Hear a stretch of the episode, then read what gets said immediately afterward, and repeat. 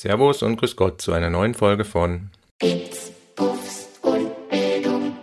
Ja, wir gehen heute der Frage nach, inwiefern Videospiele Einfluss auf die Gesellschaft haben und umgekehrt und ob Videospiele generell überhaupt als kulturelles Gut gesehen werden können. Dazu habe ich Christian Huberts zu Gast. Ja, prima. Dann noch, auch nochmal hier offiziell vielen, vielen Dank für deine Zeit. Ähm, die du dir jetzt nimmst am Freitagnachmittag, sind wir hier gern. zusammen. Ja, machen wir es doch tatsächlich so, wie du gerade auch vorgeschlagen hast, dass du vielleicht noch mal kurz dich vorstellst, was so deine Arbeit ist und welche Funktion du quasi da er erfüllst. Mhm. Und dann, bevor wir jetzt zu meinen äh, Fragen kommen, können wir ja kurz mhm. machen. Ja, okay. Ja, äh, mein Name ist Christian Huberts. Ich bin Kultur- und Medienwissenschaftler mit Schwerpunkt auf äh, Computerspiele, digitale Spiele. Habe mich da seit vielen Jahren freiberuflich mit beschäftigt. Aktuell bin ich vor allen Dingen für die Stiftung Digitale Spielekultur tätig, aber nebenher eben auch nach wie vor immer wieder äh, mit, mit Ideen und Gedanken zur, zur Spielekultur äh, und eben den Zusammenhängen von Computerspielen Gesellschaft, Politik und unserer Kultur. Ja, ich habe ja in meinem äh, Studium ähm, EWS nennt sich das, das ist Erziehungswissenschaftliche Staatsexamen machen müssen. Mhm. Und da hatten wir auch so Definitionen natürlich auswendig lernen müssen, unter anderem eben ja auch zur Kultur. Und da mhm. hatte ich immer in Erinnerung, und das war so ein bisschen ein Widerspruch, wie ich das dann gelesen hatte, dass dem nicht so ist, dass ja alles, was so die äh, Gesellschaft erschafft, künstlerisch oder was auch immer, immer etwas Kulturelles hat oder zur Kultur des Menschen gehört. Und dann hatte ich gelesen, dass Videospiele, so war es zumindest in der Zeit, wo ich aufgewachsen bin, eigentlich keine direkte kulturelle Errungenschaft darstellen. Wie, wie kann das sein? Und es hat sich ja dann auch geändert, glaube ich, aber wie, hängt das miteinander zusammen? Na, das ist eigentlich eine ganz typische Entwicklung für neue Formen der Kultur, dass sie ganz am Anfang erstmal nicht gesehen werden als Kultur. Äh, man spricht da auch von einer typischen Medienkarriere.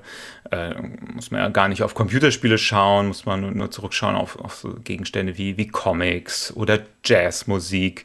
Selbst Literatur selbst hatte so im 18. Jahrhundert zunächst ihre Probleme, ernst genommen zu werden äh, eigentlich beginnen so neue Kulturformen dann immer erstmal im besten Fall so als Faszinosum, wo so Leute draufblicken und denken, das ist ja spannend, ist zwar ganz anders wie das, was wir schon kennen, aber ja.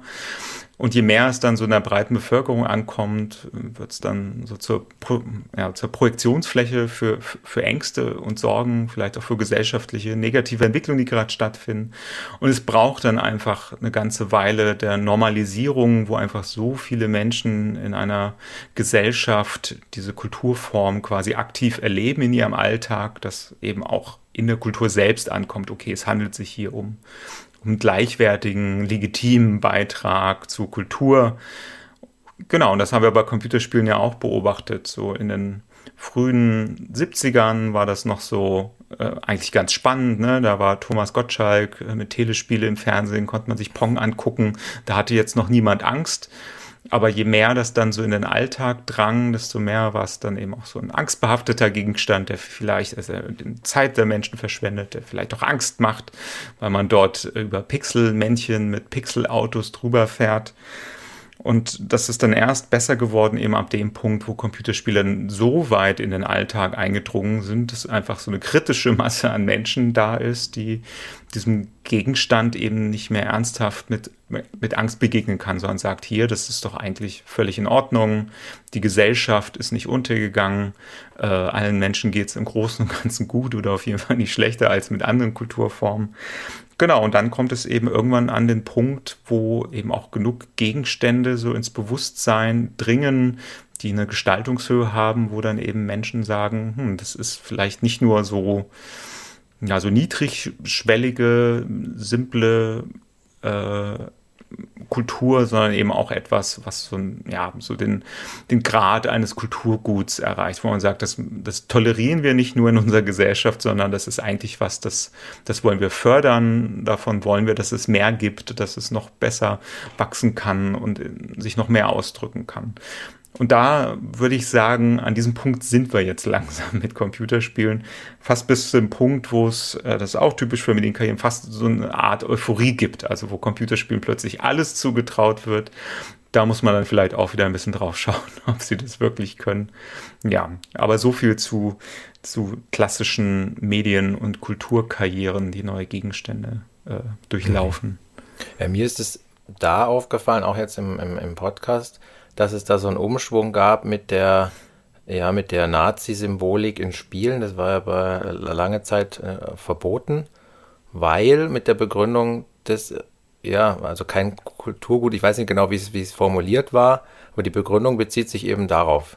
Also, dass es nicht so tiefgreifend äh, in der Gesellschaft zum Denken anregt, wie jetzt zum Beispiel Literatur oder, oder Film, weil mhm. ja die Kritik kam, naja, wie kann in Glorious Bastards, das ist ja eher eine satirische Betrachtung ist, äh, das alles frei verwenden und wenn ich dann ein Wolfenstein habe, was es auch satirisch äh, betrachtet, dann eben mir nicht erlaubt ist. Und da kam es mir erstmals überhaupt über den Weg, wo ich sagte, ach so, da hat eine Wandlung stattgefunden, weil auf einmal dann ja doch die Symbole, ich glaube, ich weiß nicht, ob das 2017, 18, 19, 20 oder wo war, auf jeden Fall gab es doch da irgendeinen. Mhm.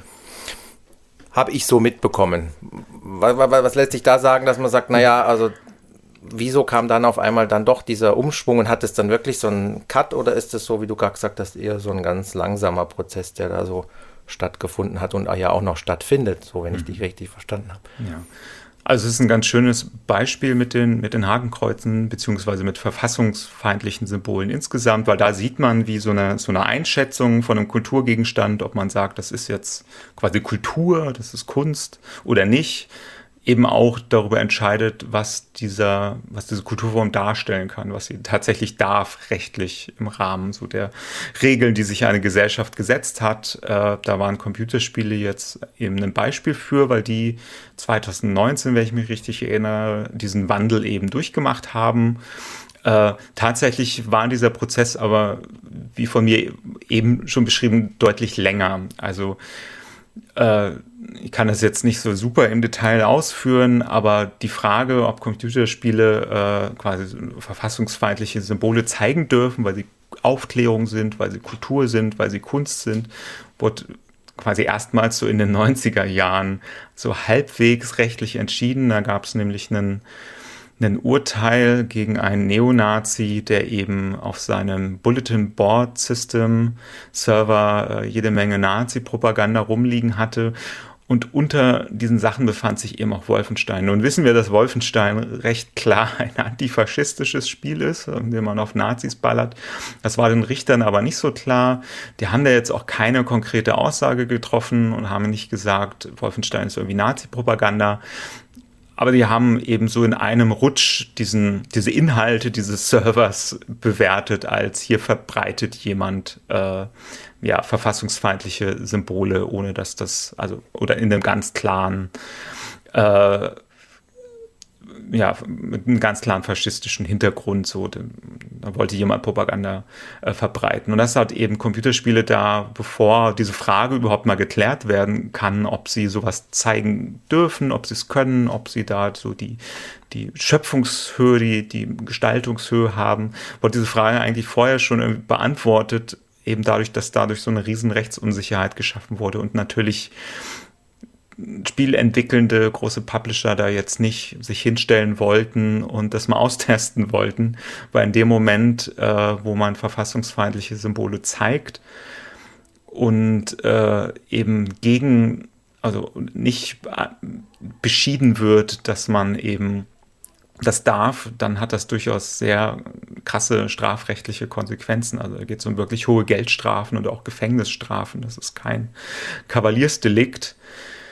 Dass sich das dann geändert hat, war eben auch Teil dieses Prozesses von Computerspiele dringen immer mehr in den Alltag und immer mehr Menschen fällt auf, dass es Gegenstände gibt, die eigentlich einen guten Job machen, was die Aufklärungsarbeit angeht, aber aus irgendeinem Grund in Deutschland nicht erscheinen können. Also es war ganz akut bei diesem Thema war es zum Beispiel das Spiel Attentat 1942, ein wirklich sehr schönes Spiel, äh, was in Tschechien an der Karls-Universität entwickelt wurde, zusammen mit HistorikerInnen. Also ein Spiel, was sich mit dem Attentat auf, auf Heydrich in, in Prag auseinandersetzt und eben auch die, die Hintergründe und die Folgen dieses Attentats für die tschechische Bevölkerung wunderbar äh, ja, einfach als, als Spiel, als Adventure äh, aufbereitet. Nur es konnte in Deutschland 2017 halt zunächst nicht erscheinen, weil es eben Archivmaterial zeigt, in dem auch Hakenkreuze zu sehen sind, in dem Nazi-Personal zu sehen ist. Und dann ging das nicht. Und da wurde es dann halt zum ersten Mal deutlich, dass da was nicht stimmen kann. Also wenn so ein Spiel, was eigentlich alles richtig macht, was quasi den den Anspruch der Aufklärung vorbildlich erfüllt, wenn das nicht einen rechtssicheren Weg hat, in Deutschland verkauft zu werden, dann gibt es ein Problem.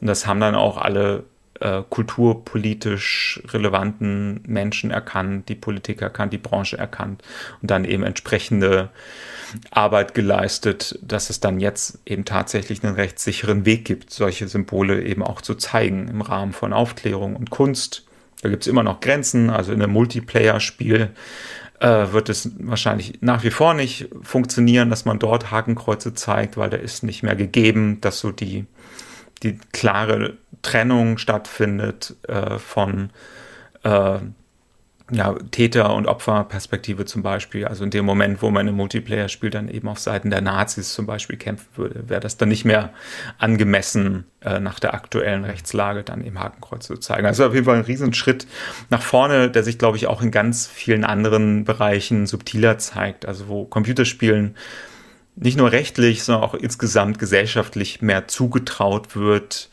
was sie sagen können, was sie beitragen können zur Gesellschaft, zu gesellschaftlichen Debatten.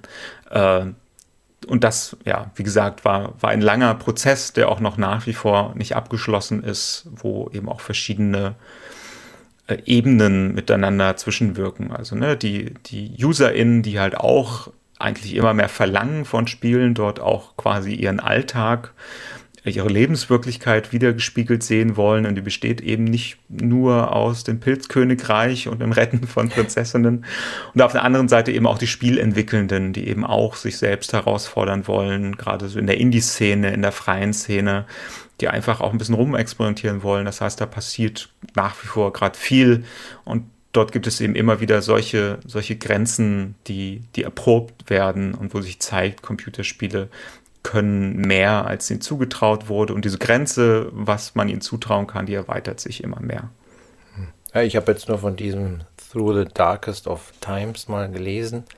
Das ist ja auch so ein ähm, Spiel, was damit Probleme hatte, wenn es eben die Symbole nicht zeigen darf, dann ist es halt unglaubwürdig, einfach die Geschichte aus der Perspektive nachzuvollziehen. Und das Ziel war ja eigentlich, dass man das Leiden möglichst äh, intensiv auch mal nachempfinden kann aus der Perspektive einer ich glaube, weiß, ob es eine jüdische Familie war oder ich weiß nicht, habe das Spiel nicht gespielt, habe nur davon ge gelesen. Und da kann ich mir vorstellen, also das ist natürlich absolut unmöglich, ähm, die Tiefe zu kriegen, ohne ja, die passenden äh, Möglichkeiten der Darstellung. Ähm, jetzt noch eine Frage zu dem ähm, Multiplayer, genau, das hatte ich mal in, einem anderen, in einer anderen Folge, äh, wo es um die USK äh, auch ging und wie die die Spiele ähm, bewerten. Da ging es auch darum, klar, also ein Multiplayer von Wolfenstein gibt es natürlich nicht. Also es ist, ist logisch, kann es auch nicht geben, eben wegen diesen beiden Parteien. Aber jetzt ist es ja möglich, dass ich aus jedem anderen Spiel, aus jedem anderen Multiplayer ähm, per Mods ähm, entsprechend das so aufbereitet, dass es möglich wäre. Und dann ist es ja aber ja kein offizieller Spieletitel. Ich denke, dass diese Mods zwar dann illegal sind, ich weiß es nicht, aber auf Steam und so weiter, da habe ich zumindest mal in einem anderen Podcast gehört, dass da sich viele äh, aus der rechten Szene tummeln und auch probieren zu rekrutieren. Und ich befürchte, dass das in der nächsten, letzter Zeit nicht besser geworden ist. Aber wie, wie, wie ist das zu sehen, auch rechtlich, dass sich da so Kleinode bilden, wo, wo sich da im rechten Sumpf so Gruppen zusammentun? Wahrscheinlich schon, oder? Oder so Mods? Mhm. Ja, wir nehmen jetzt heute am, am 2. Februar auf. Gestern ist auch ein neues Spiel quasi aus Kreisen der identitären Bewegung erschienen, ah. ganz offiziell auch auf Steam. Also das wird ja sicherlich bald verschwinden. Der Vorgängertitel ist auf dem Index gelandet, von daher wird das wahrscheinlich jetzt recht schnell gehen. Genau. Ich meine, das äh, Spannende, das ja auch eigentlich Schöne an Computerspielen ist, ist, dass sie eben als digitale Gegenstände wandelbar sind, veränderbar sind und es unheimlich viele Möglichkeiten gibt, selbst wenn man jetzt nicht selbst programmieren kann, Game Designer ist, eben Spiele abzuändern. Und das ist eben auch ein Phänomen, das wird auch ausgenutzt. Da gibt es auch äh, Personen, die da eben mit wenig Wohlwollen und mit niederen Motiven äh, Modifikation entwickeln. Auch da ist genau äh, Nazi-Content eben ein, ein Problem. Manchmal auch ein Problem im Sinne von, dass es gar nicht so, so klar ist, was eigentlich das Motiv ist. Äh, Gerade, ich habe ja vor einigen Jahren noch viel äh, auf Steam recherchiert, eben um genau darauf zu schauen, was da eigentlich passiert im Kontext von, von so rechten Content, von quasi klar rechtsgeprägten ideologischen Content. Und das ist oft gar nicht so einfach zu beurteilen, weil da sich eben so Ebenen vermischen von Menschen, die, wo man sagen kann, ja klar, hier gibt es ein, ein ideologisches Motiv, da ist ein, ein Neonazi, der quasi seine Gedankenwelt hier offenlegen und verbreiten möchte und gleichzeitig hat man aber auch viele Menschen, gerade junge Menschen, wo man auch merkt, die, die wollen trollen, die wollen aufmerksam erregen, Aufmerksamkeit erregen, äh, die wollen ja einfach Grenzen austesten. Äh, diese beiden Dinge überschneiden sich teilweise auch, weil natürlich nutzen Rechtsextreme das aus, dass äh, sie mit ihrem Content provozieren können und auch andere Menschen dazu bewegen können, eben über denselben Weg versuchen zu provozieren. Ähm, genau, äh, rechtlich ist es eigentlich relativ klar. Also in dem Moment, wo äh, ich verfassungsfeindliche Dinge publiziere, äh, und die jetzt nicht als äh, Aufklärung oder so geframed werden können, ernsthaft, dann muss ich damit rechnen, dass dieser Content mindestens en entfernt wird oder ich schlimmstenfalls äh, genau auch, auch, auch, Post bekomme. So genau kenne ich die, die Vorgänge dann nicht. Genau, aber eigentlich gibt es für alle, alle Gegenstände, die in, in, innerhalb von Deutschland erscheinen, klare Regelungen, halt, die über das deutsche Gesetz geregelt sind, an die sich alle halten müssen. Das größere Problem ist äh, eher eben die Verfolgung solcher äh, Phänomene. Also dass es eben oft gar nicht so einfach ist, ähm, diesen Content zu finden und dann eben auch entfernen zu lassen. Die Unternehmen, die sowas dann hosten, sitzen dann halt oft auch nicht in Deutschland, sondern im, im Ausland.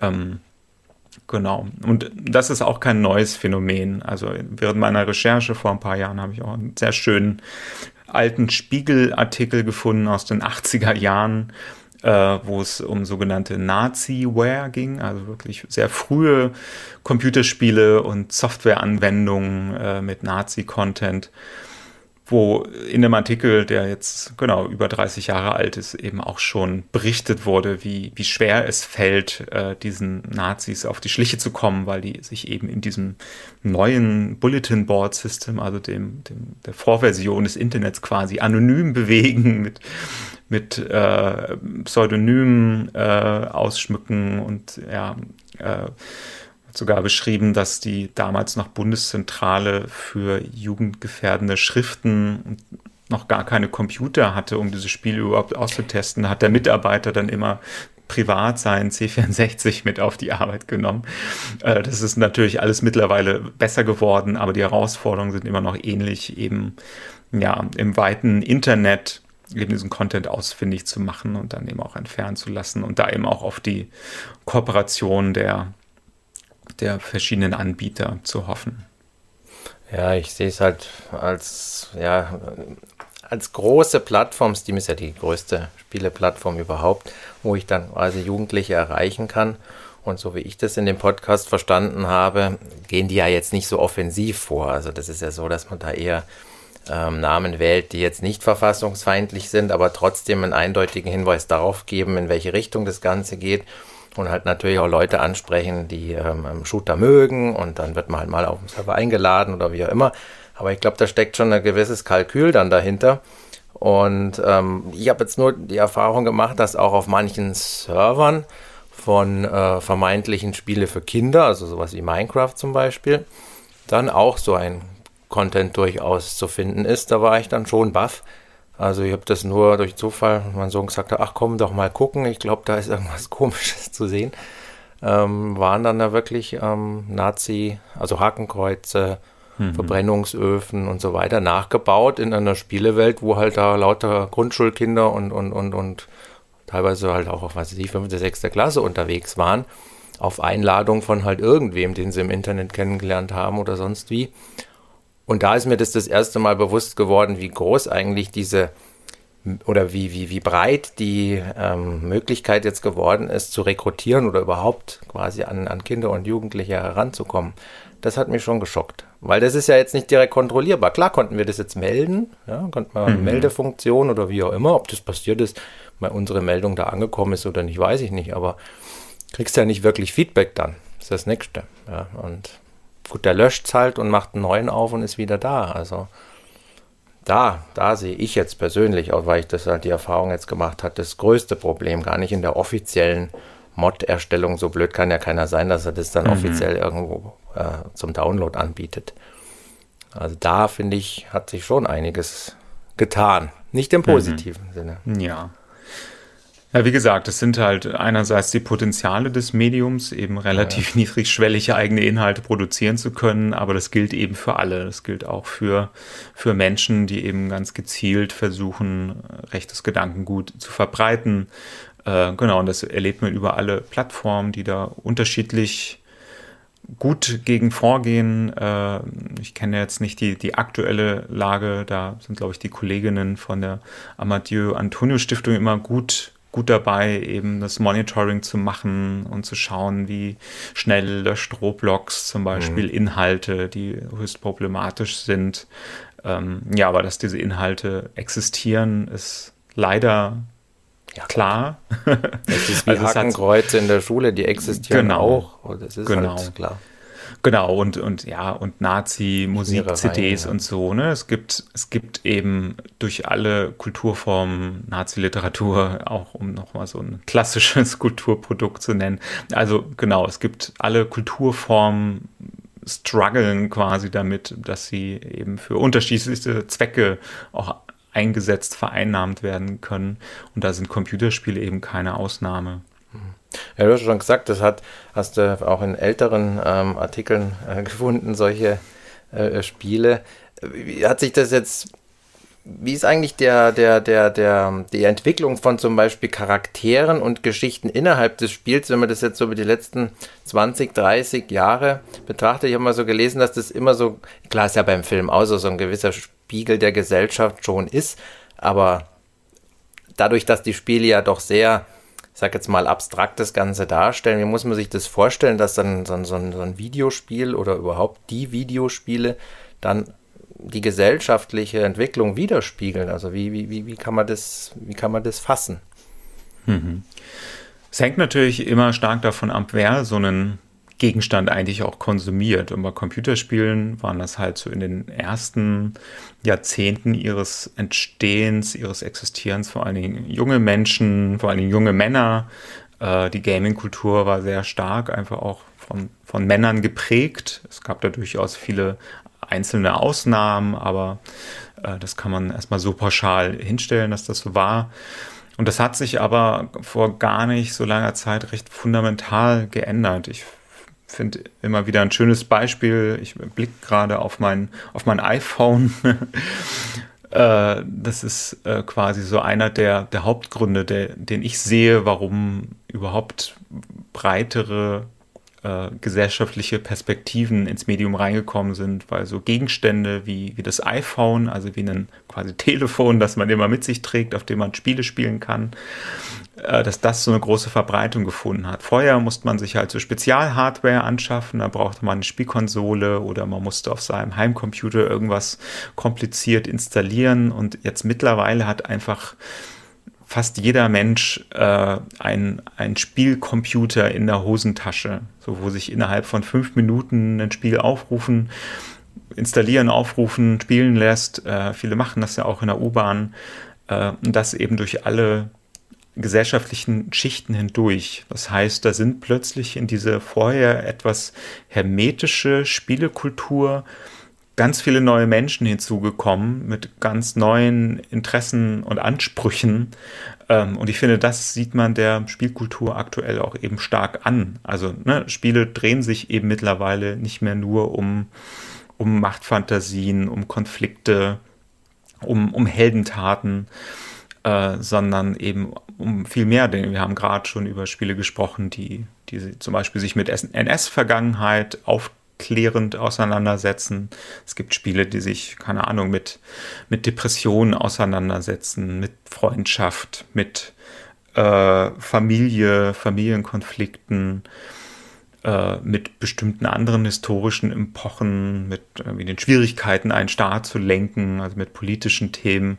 Alle möglichen äh, Perspektiven, Geschichten können mittlerweile im Computerspiel vorkommen weil eben so viele verschiedene Menschen Computerspiele konsumieren und das eben auch wollen. Also da ist einfach ein, ein Markt auch entstanden. Und auf der anderen Seite sind eben auch die, die Tools zum Machen von Computerspielen weitgehend demokratisiert. Auch da braucht man keine Spezialhardware mehr, so der, der Laptop, den man zu Hause hat, der, der reicht und dann gibt es die Game Design Software, gibt es mehr oder weniger umsonst. Äh, gibt Software für alle möglichen äh, Skill-Stufen, also kann man sehr niedrigschwellig einsteigen bis hin zu wirklich denselben Tools, die dann auch professionelle Studios nutzen. Das heißt, da sind jetzt auch sehr viele verschiedene Menschen in der Lage, Computerspiele zu entwickeln und die bringen eben auch alle ihre Interessen, ähm, ihre Ansprüche ihr Verständnis von, von Kunst, von, von erzählenswerten Geschichten mit rein ins Medium. Und das sorgt eben für die große Vielfalt, die wir jetzt mittlerweile erleben, die eben über das hinausgeht, was wir eben noch so in den 80ern und 90ern gesehen haben. Da gab es auch schon sehr spannende, komplexe Spiele und Erzählungen, aber die waren da dann eben oft noch so, so Ausnahmen und Leuchttürme, wo man dann drauf zeigen konnte und sagen, oh, hier passiert jetzt irgendwie was Besonderes und Neues. Mittlerweile ist es halt, ja, gerade wenn man so in die Indie-Szene schaut, äh, einfach der fast der Normalzustand, dass Menschen sehr, sehr außergewöhnliche, sehr individuelle äh, Geschichten erzählen, die sich eben ganz explizit speisen aus der Gesellschaft, aus der sie kommen. Hm. Er trifft bei den Geschichten zu, finde ich. Also das ist wirklich äh, eine wahnsinnige Breite mittlerweile bei der Charaktererstellung oder generell bei den Spielercharakteren habe ich so das Gefühl, ist man noch nicht ganz so weit, oder? Wie, wie, wie ist da deine Wahrnehmung? Also so das, was in der Gesellschaft quasi ja auch wird so weit anerkannt und akzeptiert ist, ist in den, ja, in den Computerspielen, finde ich, noch ein bisschen, kommt dem noch ein bisschen zu kurz. Also mhm. gerade zum, wenn, zum Diversität oder und, und, und, ja, generell, also die, die, die Themen der die aktuellen Themen geht. Mhm. Ich glaube, das hängt auch so ein bisschen davon ab, wo man hinguckt. Wie gesagt, so in der, in der Indie-Szene, da ist, was der Diversität angeht, eigentlich alles vertreten an, an Spielcharakteren, Spielfiguren, eben auch oft ganz klar von aus Perspektive von, von Betroffenen, von Menschen, die sich mit bestimmten Dingen identifizieren, die sich genau, die eine bestimmte Identität haben und das eben direkt in ihre Spiele mit einbringen. Ein bisschen anders sieht sicherlich so im, im, im Mainstream-Bereich aus, aber selbst da kann man recht deutlich sehen, dass sich da auf jeden Fall was gewandelt hat. Also, ne, wo wir in den 80ern, 90ern, auch den frühen 2000ern eben oft noch so die den klassischen männlichen, bärtigen, muskulösen Protagonisten hatte und wenn dann mal eine Frau, dann eben so eine Lara Croft, die dann sich auch eher an, an eine männliche Vorstellung orientiert hat, wie eine Frau auszusehen und zu handeln hat, können wir jetzt schon eine größere Bandbreite eben an, an Spielfiguren entdecken. Ja, also keine Ahnung, so ein Beispiel, das auch so ein bisschen in Social Media so ein bisschen breiter, breitere Aufmerksamkeit erreicht hat, war ja eins der neuen Spider-Man-Spiele äh, mit äh, Miles Morales, also dem, dem puerto-ricanischen Spider-Man, wo dann so Social Media-Videos rumgingen von Menschen, die das spielen, äh, die sich selbst oder selbst POCs sind, People of Color und dieses Spiel eben spielen und, und einfach in Tränen ausbrechen, weil sie sich zum ersten Mal in so einem Spiel repräsentiert sehen und finden. So. Und genau solche Beispiele werden aber immer häufiger, eben, dass wir äh, genau mehr POC-Charaktere haben, mehr weibliche Spielfiguren, äh, mehr Spielfiguren mit, mit diversen queeren Geschlechtsidentitäten.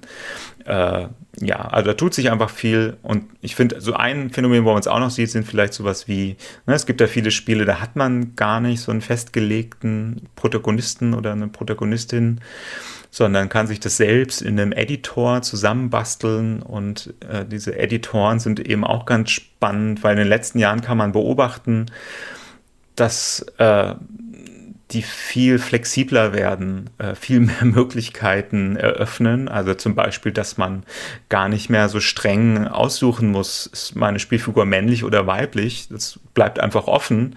Man kann halt sich die Stimme noch auswählen, die manchmal vielleicht ein bisschen männlich klingt oder ein bisschen weiblicher oder irgendwie, äh, genau, irgendwie dazwischen klingt.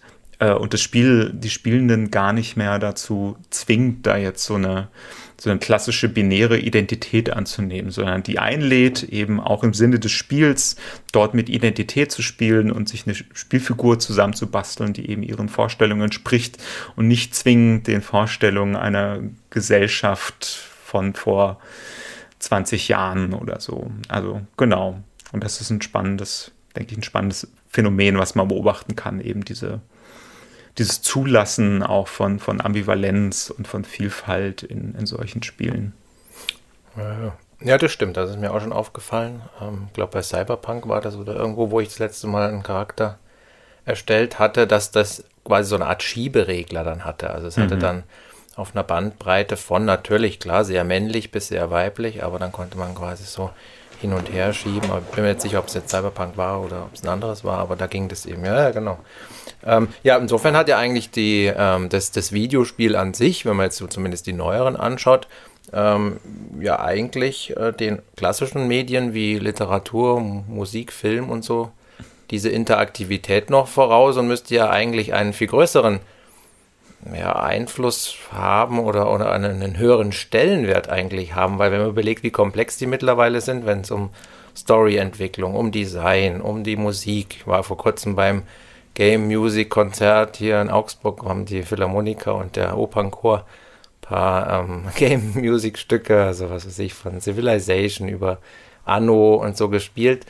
Also da merkt man schon auch, es ist jetzt angekommen auch, akzeptiert als Kunstform in den einzelnen Bereichen. Ich weiß jetzt nicht, wie es in Literatur oder so ist, aber ist die Wahrnehmung bei dir auch so, dass du sagst, ja, also es wird jetzt auch in den einzelnen Bereichen als vielleicht nicht gleichwertig, aber zumindest nicht mehr so belächelt, wie es vielleicht noch vor ja, 10 oder 20 Jahren war.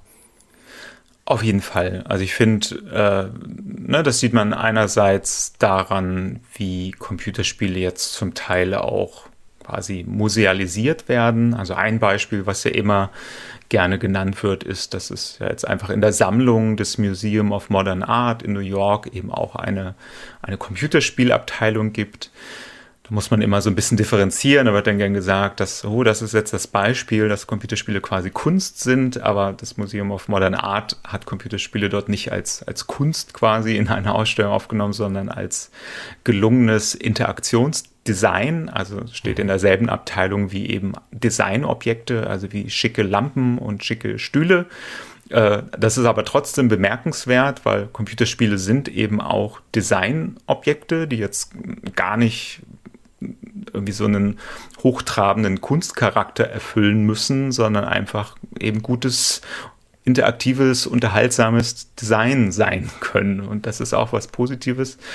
Genau, da finde ich, sieht man schön, dass eben Games ernst genommen werden, indem sie in solchen Kontexten vorkommen, äh, kuratiert werden, äh, eben kontextualisiert werden, auch im, im Rahmen der, der, der ganzen Kultur, also dass man auch überlegt, was, welche Rolle spielen ja Computerspiele, was fügen sie der Kultur hinzu, was ist anders an ihnen.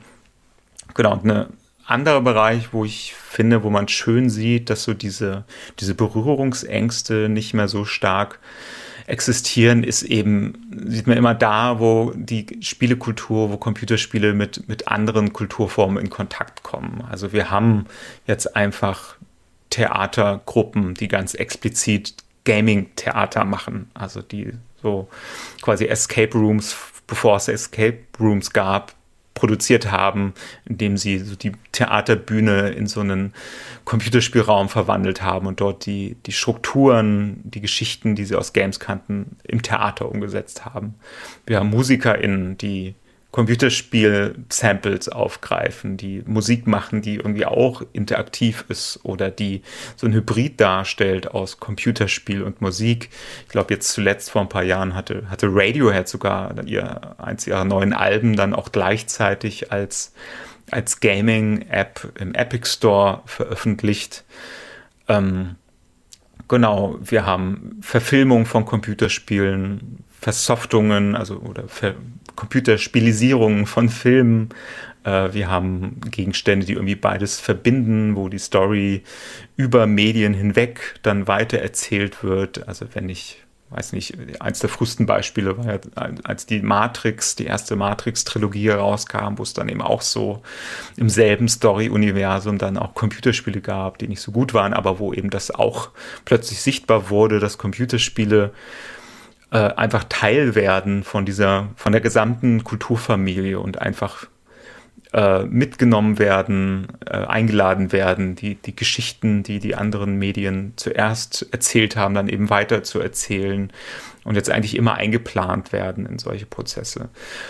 Und natürlich gibt es auch immer noch Vorbehalte und ich glaube, es ist noch nie überall angekommen, dass Computerspiele dieses Potenzial haben. Ich bin da so ein bisschen hin und her gerissen, weil ich persönlich sehe eigentlich das Potenzial von Computerspielen, äh, eben ja einfach Be Bedeutung zu schaffen, Geschichten zu erzählen, auch Kunst zu sein. Gleichzeitig bin ich dann selbst manchmal auch ein bisschen, bisschen skeptischer als vielleicht auch viele Kolleginnen, weil wenn ich jetzt so darauf blicke, wie, wie ich Computerspiele einordne, die ich, die ich spiele, dann muss ich dann leider doch häufiger feststellen, dass ich mir zwar denke, die sind gut gemacht, aber die erfüllen für mich jetzt noch nicht so den, den, den Stellenwert von Kunst. Die machen nicht das mit mir, was zum Beispiel ein gutes Buch macht. Und ich bin beileibe kein, kein Buchfanatiker oder so. Ich habe Computerspiele gespielt, bevor ich Bücher gelesen habe. Nur trotzdem merke ich manchmal, ein Buch ein gutes Buch gibt mir dann manchmal doch mehr als ein Computerspiel, was dann vielleicht dasselbe macht wie die zehn Computerspiele davor, die ich gespielt habe, mit leichten Variationen. Das heißt, ich sehe zwar das Potenzial von Computerspielen und es gibt immer wieder Gegenstände, wo ich sagen würde, hier passiert was richtig Tolles, was richtig Besonderes. Jeder sollte dieses Spiel spielen. Aber ja, es ist vielleicht auch gar nicht so ungewöhnlich von anderen Kulturformen. Ne? Es gibt dort eben auch, oder es gibt das sogenannte Sturgeon's Law, benannt nach einem Science-Fiction-Autor, der mal sagte oder geschrieben hat, dass 90 Prozent von allem eigentlich Mist sind. Und ich glaube, das gilt für Computerspiele eigentlich auch. Das heißt, es gibt immer wieder die Möglichkeit, eben auf 90 Prozent der Computerspiele zu zeigen und zu sagen, naja, es ist einfach auch immer noch viel Mist dabei, den man belächeln kann. Und die Herausforderung liegt dann eigentlich darin, diese, diese übrigen 10 Prozent irgendwie wahrzunehmen. Ähm, und den Leuten zu zeigen, die vielleicht noch skeptisch sind und zu sagen, es ist nicht alles top und nicht alles ist Kunst oder gutes Design, aber vieles ist es halt. Äh, und ich glaube, langfristig wird sich dann auch dieses, diese letzten Bastionen des Belächelns von Spielekultur einfach auch auflösen, weil sich dann eher die Leute, die noch diese Position vertreten, so ein bisschen lächerlich machen oder als Kulturbanausen erscheinen, die halt einfach die, die wichtigen Gegenstände dieser Kultur nicht kennen und eher ihre Ahnungslosigkeit offenbaren, als was zu sagen zu haben über Spielekultur. Naja, das hängt halt auch von dem Bedarf immer ab. Ich meine, klar, ich meine, so ein, so ein Call of Duty verkauft sich halt einfach gut, dass da jetzt zwar eine knackige Story dahinter steckt, aber ja eigentlich jetzt nicht wirklich ein besonders, sag jetzt mal, hochwertiges Spiel in dem Sinne, dass das besonders kulturelle Bedeutung bekommt. Ja, gut, Popkultur, klar, aber jetzt generell, das ist klar. Aber ich habe jetzt eines gespielt, das habe ich auch durchgespielt, das ist Pentiment hieß das. Und da ging es halt um eine mittelalterliche Szene, die auch in dieser, diesem Grafikstil war, wie eben solche mittelalterlichen Schriften. Und da hat man wirklich 20 Stunden lang so eine Story gespielt in einem bayerischen äh, Dorf aus dem Mittelalter, äh, Mordgeschichte aufklären, im, auch im Zusammenhang mit der Kloster und, und, und der katholische Geschichte. Das war also extrem eben für mein Verständnis, ich bin, komme aus einer ganz anderen Ecke. Also ich bin Naturwissenschaftler, habe von Geschichte jetzt nicht so viel Ahnung, aber es sah zumindest so aus, als also wirklich sehr gut recherchiert, sehr gut historisch auch eingebettet und das alles auch stimmig war. Und solche Spiele gibt es jetzt. Also es hat mich schon überrascht und hat mich dann auch gefesselt, obwohl ich überhaupt kein großer Geschichtsfan bin und mich auch da gar nicht so für interessiere. Aber daran habe ich jetzt schon gemerkt, dass da eine Richtungsänderung da ist, weil der Bedarf von Leuten, die ein bisschen älter sind, die einen, vielleicht einen Bildungsstand haben, wo man sagt, die haben einen bestimmten Anspruch, dass der jetzt auch erfüllt wird. Also das ist schon auch zu beobachten. Oder ist, ist wirklich die absolute Ausnahme die ich da jetzt gefunden habe. Also es war ja auch im Game Pass drin. Also es war ja von Microsoft, glaube ich, ja. Äh, gewollt, auch dass man das Spiel produziert und die haben da gleich, vielleicht ein kleines Experiment mitgewagt, wie auch immer. Auf jeden Fall ist es ein Erfolg geworden. Also es ist sehr hochgelobt in verschiedensten Presseberichten herausgestochen. Gibt es ich Hoffnung? Ja, Pentiment habe ich auch gespielt und es wäre tatsächlich eins der Spiele, auf das ich zeigen würde, um Leuten zu sagen, Computerspiele können eben über das Klischee, was man vielleicht an sie heranträgt, völlig hinauswachsen. Also es ist wirklich ein Spiel, wo ich sagen würde, das ist äh, ja, das ist, na, tut mir so schwer zu sagen, es ist Kunst, weil es ist so abgedroschen zu sagen, Spiele sind Kunst. Viele Spiele, wo Leute sagen, die sind Kunst, da blicke ich dann drauf und das ist dann ein Spiel, das sieht schön aus und da läuft traurige Musik und Leute müssen weinen.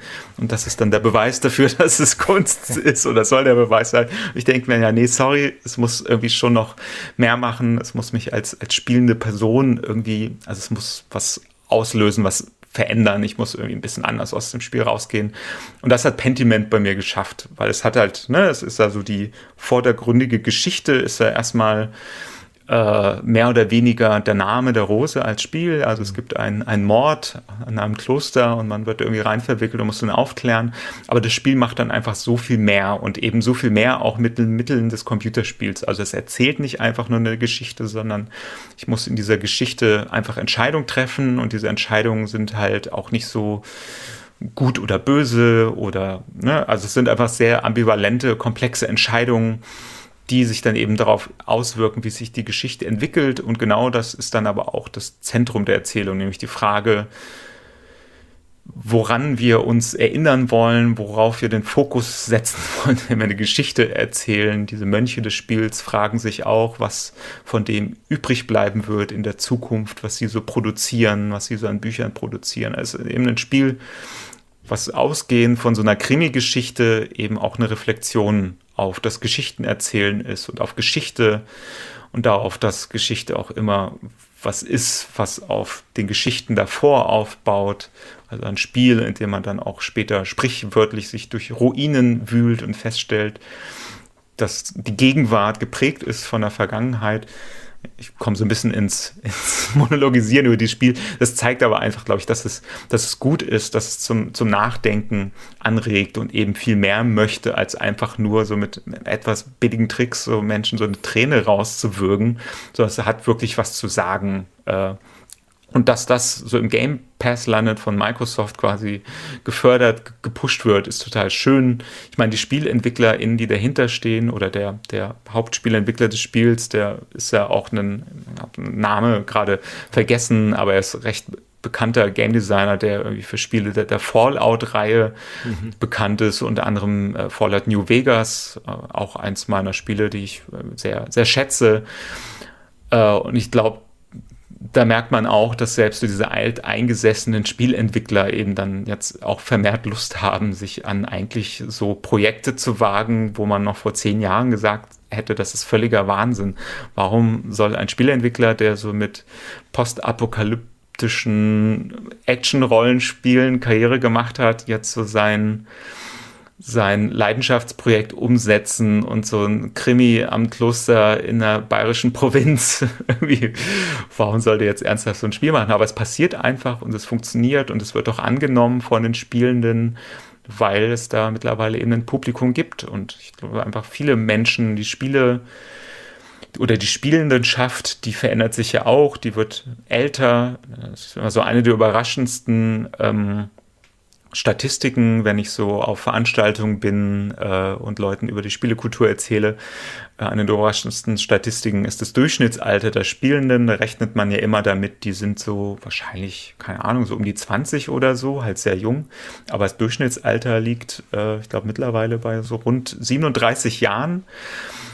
Und das ist eben auch ein Alter, wo man sich dann vielleicht eher für äh, eine Reflexion auf bayerische Geschichte interessiert, als über, keine Ahnung, das, das 50. Mal äh, irgendein Königreich befreit zu haben, was dann jetzt einfach auch mal abgedroschen ist als Geschichte und was man dann auch irgendwann oft genug gemacht hat und nicht nochmal machen möchte. Aber genau, in Bayern rumlaufen und mit Bauern reden und äh, in Ruinen rumkram ist dann plötzlich die, die spannendere, die neuere, die frischere Erfahrung, die man in Computerspielen haben kann. Ja, ja, ich, ja, also ich war auch ab, absolut baff, weil ich hätte nicht gedacht, dass mich das irgendwie fesseln könnte. Einerseits, weil es halt eben hauptsächlich um Geschichte geht, die mich aus der Schulzeit nie so wirklich äh, äh, ja, begeistern konnte. Also war ich echt überrascht und bin auch dran geblieben bis zum Schluss und es hat sich auch gelohnt. Also das kann man wirklich nur empfehlen. Und ja, was ich noch beobachtet habe, war nicht ganz witzig. Du hast es eben schon angesprochen. Ähm, früher war es ja so, dass wenn man ähm, Filme über Computerspiele ähm, produziert hat, das war ja maximal B-Movie, wenn überhaupt. Äh, mittlerweile ist es ja umgekehrt. Zumindest in meiner Wahrnehmung ist es so. Ähm, früher hat man sich oft gesagt, na, das ist alles zu banal, die Geschichten aus den Videospielen und so weiter. Das, das gibt nichts her für die Tiefe eines Films. Und jetzt ist es ja so, dass man anscheinend, ich, ich weiß ja nicht, aber äh, ich hoffe mal nicht aus Mangel an Ideen, aber zumindest stellt man fest, dass durchaus, ich sage jetzt mal aktuelles Beispiel bei mir, The Last of Us, ähm, ich kenne das Spiel jetzt nicht, also nur vom Hörensagen, habe ein paar Trailer gesehen, aber die Serie ist einfach Wahnsinn und auch Filme, also ich das heißt auch nur der Mario-Film, weil ich wurscht. ähm, aber wie gesagt, Last of Us jetzt als, als mein aktuelles Beispiel haben die jetzt, also ist es wirklich so, haben die Geschichten, die zur Zeit und in den letzten Jahren da entstanden sind, so eine Tiefe, dass sie wirklich auch für den Film taugen? Oder ist es mehr so, dass man sagt, okay, ich kann jetzt mit diesem Titel eine Masse abgreifen, die mir ein gewisses Grundeinkommen in einem Film möglich macht? Also einfach eine sichere Bank? Oder ist es tatsächlich so, dass diese Geschichten da wirklich mithalten können mit den Storyschreibern eines Hollywood-Films. Ich glaube, beides ist gleichzeitig der Fall. Ähm, genau, also einmal ist es mittlerweile einfach so, würde ich sagen, dass so die Spiele-IPs, so das Intellectual Property aus Games, Super Mario, Last of Us, das sind einfach Namen, die sind unheimlich bekannt, Spiele, die sind unheimlich bekannt. Äh, und in dem Moment, wo man da einen Film draus macht, eine Serie draus macht, wollen die Leute, die das gespielt haben, das gern auch im Kino sehen. Und ich glaube, das haben die Studios einfach erkannt.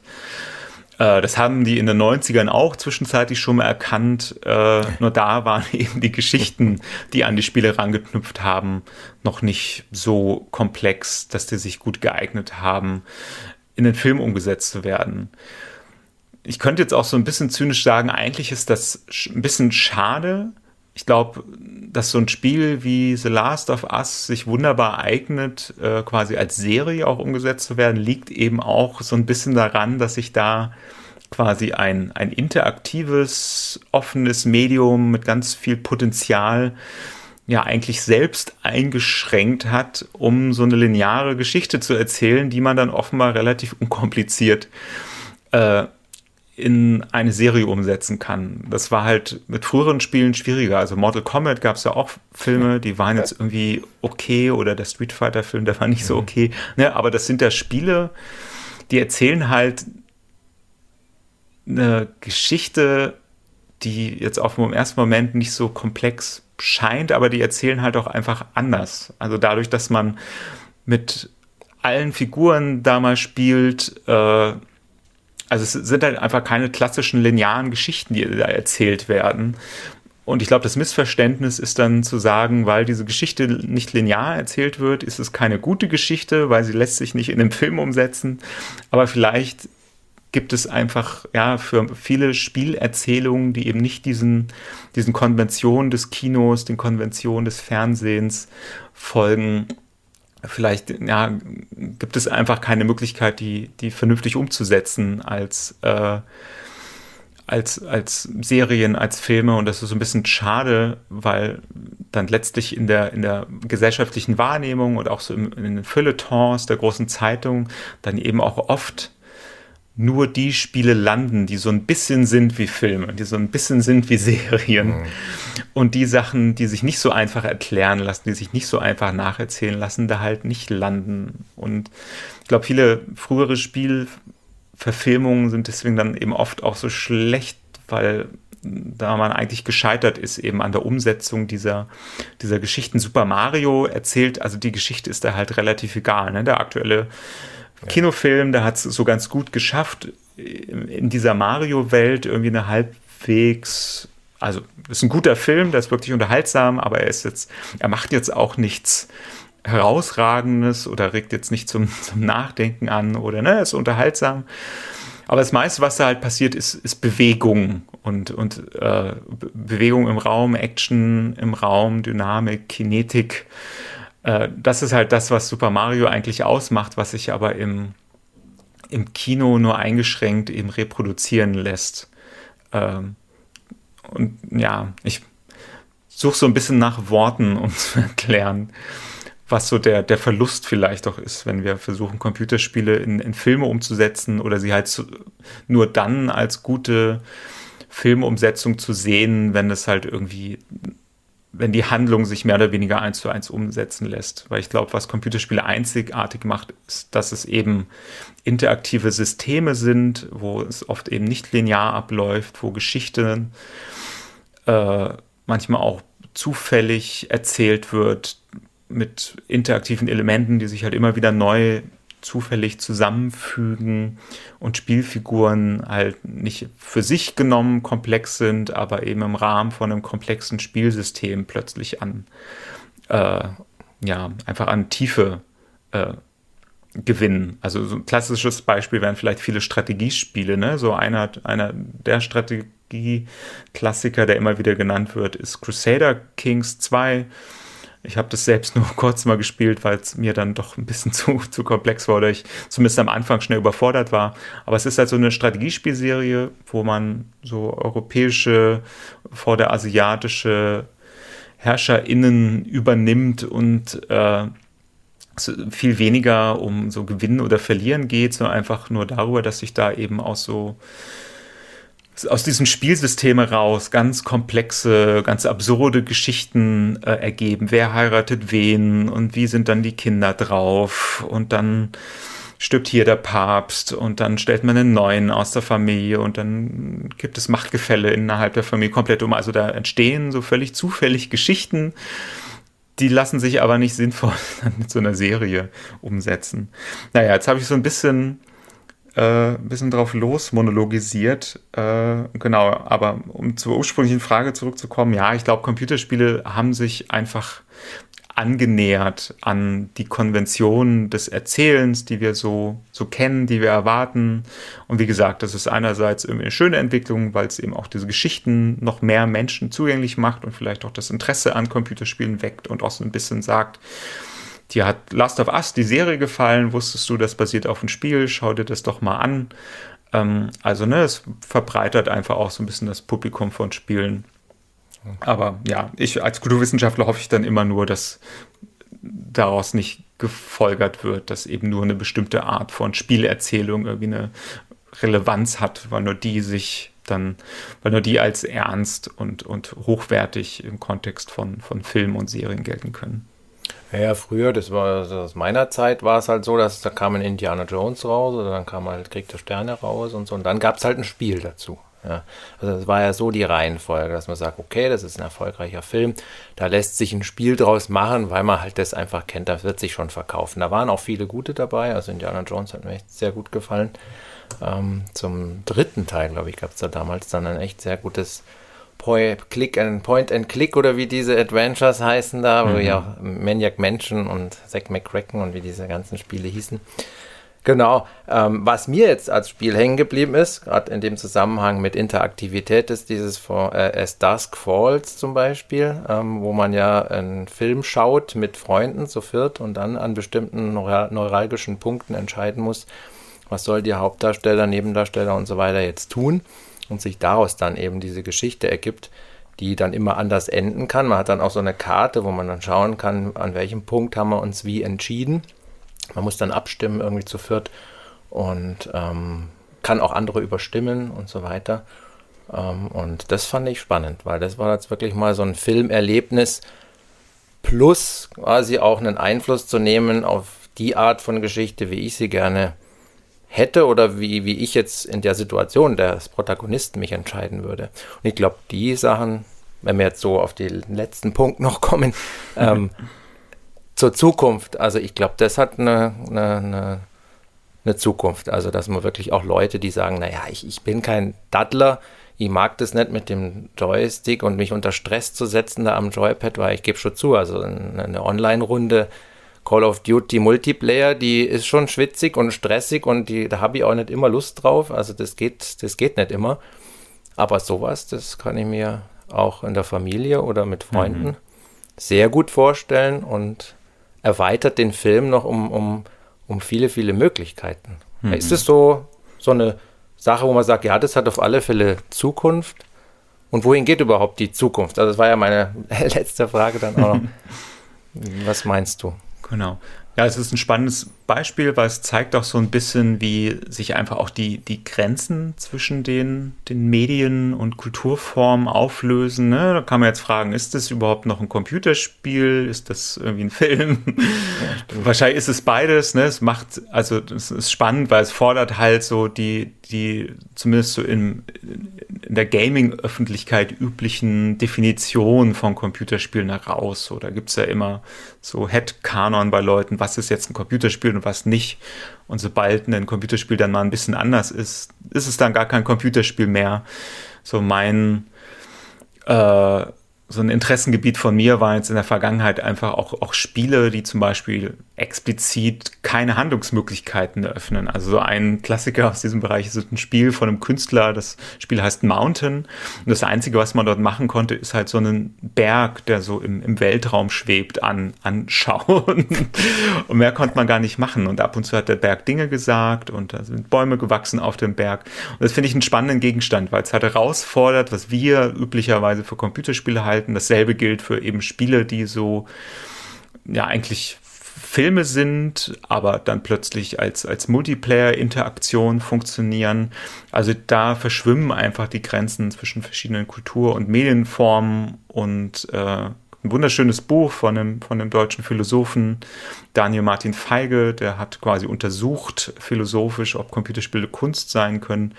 Und im Rahmen dieser Untersuchung stellte eben auch diese, diese These auf, dass Computerspiele, also eigentlich gar keinen Sinn macht, Computerspiele fest zu definieren, sondern dass eigentlich, was Computerspiele sind, immer erst oder immer wieder neu entschieden wird mit jedem neuen Gegenstand, der so erscheint und sagt, hallo hier, ich bin ein Computerspiel. Äh, genau, werden jeden, jedes Mal die Grenzen neu verschoben. Äh, das heißt, auch diese hybriden Multiplayer Filmspiele sind sicherlich ein, ein Trend, der kann ich mir vorstellen, das sieht man noch häufiger, hat auch Rückschritte. Netflix hat ja auf dem Streamingdienst so ein bisschen experimentiert mit interaktiven Filmformaten. Das wollen die jetzt wieder einstellen. Gleichzeitig gibt es auf Netflix jetzt auch Computerspiele. Äh, also wenn man da ein Abo hat, kann man sich mhm. auch aufs Smartphone einiges runterladen. Richtig gute Sachen dabei.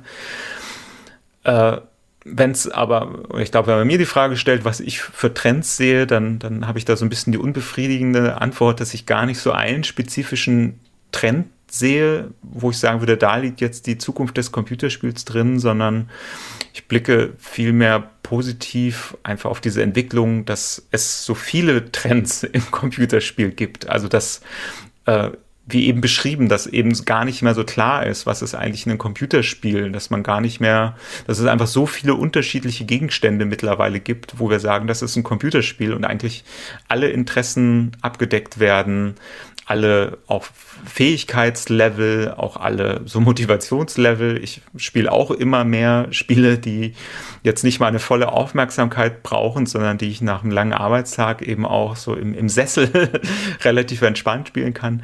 Also Computerspiele öffnen sich da einfach seit einigen Jahren jetzt zunehmend dafür, sehr viele verschiedene Erfahrungen zu bieten und Ansprüche und Interessen zu bedienen und ich glaube, das ist der Zukunftstrend, dass Spiele sich da ausdiversifizieren, dass sie eben nicht mehr diese eine Sache sind, wo wenn man sagt, ah, du spielst Computerspiele, ich weiß ganz genau, wovon du redest, es ist eher, okay, man muss fragen, welche Art von Computerspielen spielst du?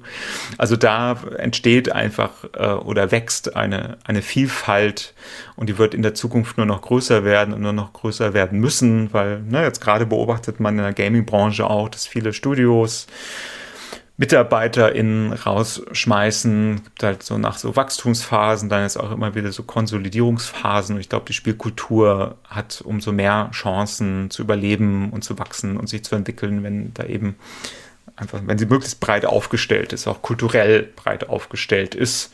Und das sehe ich immer mehr verwirklicht.